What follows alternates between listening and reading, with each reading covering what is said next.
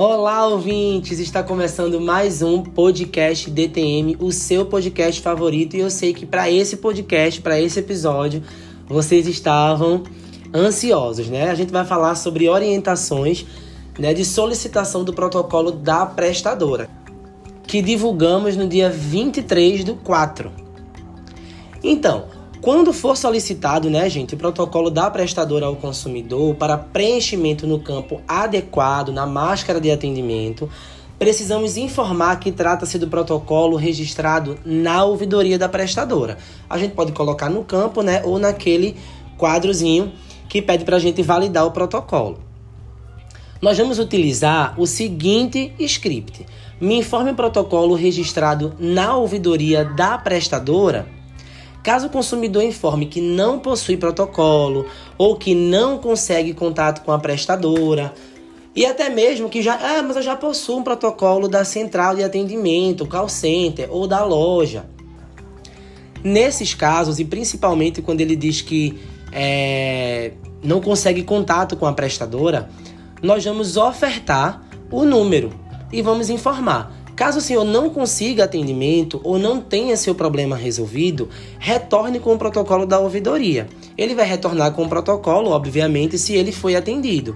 Se ele não foi atendido ou ainda não conseguiu contato com a operadora e informar isso para a gente, ou até mesmo, gente, nos casos em que ele não aceita, né, entrar em contato com a ouvidoria, a gente pode abrir a reclamação dele normalmente no sistema.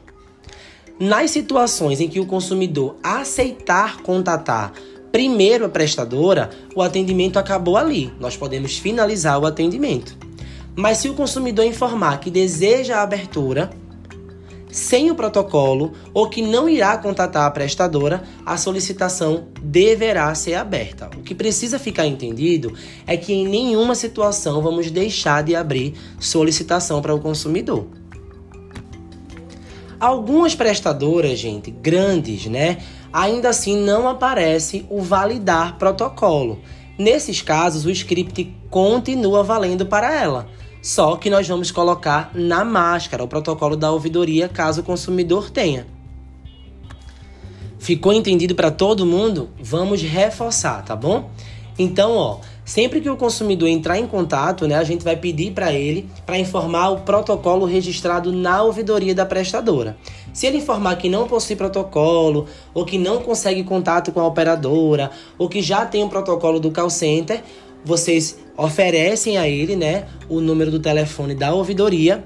Caso ele não consiga atendimento ou não tenha o seu problema resolvido, ele pode retornar com o protocolo da ouvidoria obviamente nas situações em que ele conseguiu o protocolo. Lembrando, gente, mais uma vez, nas situações em que o consumidor aceitar primeiro a prestadora, podemos finalizar o atendimento. Mas se o consumidor informar que deseja a abertura sem protocolo ou que não irá contatar a prestadora, devemos abrir a solicitação. Ficou entendido agora? Até o próximo podcast. Qualquer dúvida, estamos à disposição. Até a próxima. Tchau, tchau.